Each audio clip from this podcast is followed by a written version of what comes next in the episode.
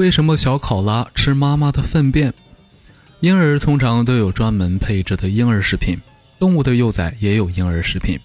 不过，动物的婴儿食品可就五花八门了，甚至有的小幼崽拿妈妈的粪便当食物。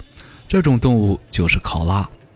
考拉幼崽通常要在妈妈的育儿袋里面待上约七个月，此时的它们还不能直接吃桉树叶，因为对于小考拉来说，桉树叶里面有太多纤维和油脂，不易消化，甚至有些还含有毒素。考拉妈妈为了不让宝宝饿肚子，于是就自己将桉树叶吃下，传送到盲肠里面停留七天左右，然后拉出来给小考拉吃。而小考拉会从育儿袋里面探出身子，鼻尖贴在母亲的肛门后面，直接去吃妈妈的粪便。